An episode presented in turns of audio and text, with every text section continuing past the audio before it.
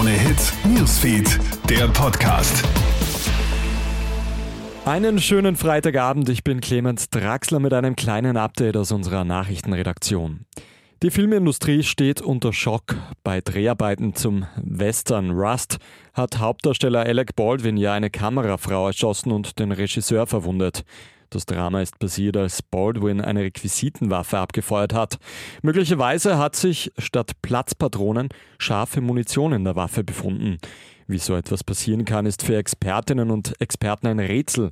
Max Gruber vom Verband der österreichischen Filmregisseure. Wenn Sie Waffengebrauch am Set haben, dann gibt es sozusagen den Waffenmeister, die Waffenmeisterin und strengste Sicherheitsauflagen. Und natürlich sorgt man dafür und macht den Probeschuss und so weiter, dass da nur Platzpatronen drinnen sind. Also eigentlich ist es völlig unbegreiflich und unverständlich, wie so etwas passieren kann. Die niederösterreichische Polizei fahndet weiter nach einem ihrer Kollegen. Jetzt veröffentlichen die Einsatzkräfte ein Foto des gesuchten Beamten. Der 44-Jährige soll am Mittwoch ja in Deutsch Brodersdorf seine Lebensgefährtin erdrosselt haben. Seitdem ist der Polizist wie vom Erdboden verschluckt. Mit einem Fahndungsfoto bittet die Polizei jetzt um Mithilfe der Bevölkerung. Das Foto und alle Infos zu dem Fall findest du auch online bei uns auf krone.at.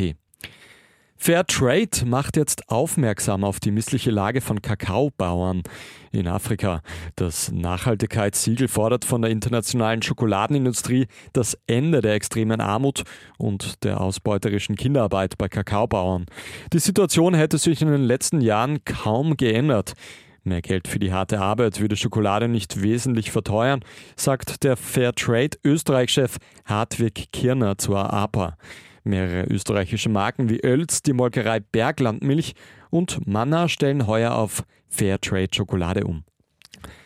Und einen Riesenschreck haben mehrere Fahrgäste einer Achterbahn in Japan erlitten.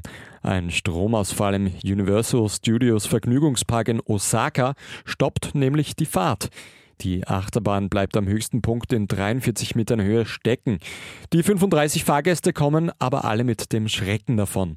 Einen höheren Adrenalinschub dürfte aber keine der Gäste je bei einer anderen Achterbahnfahrt erlebt haben.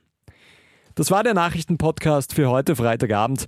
Ein nächstes Update, das findest du wieder morgen in der Früh oder schau in der Zwischenzeit doch einmal in die Nachrichtensektion auf unserer Homepage. Einen schönen Abend. Krone Hits, Newsfeed, der Podcast.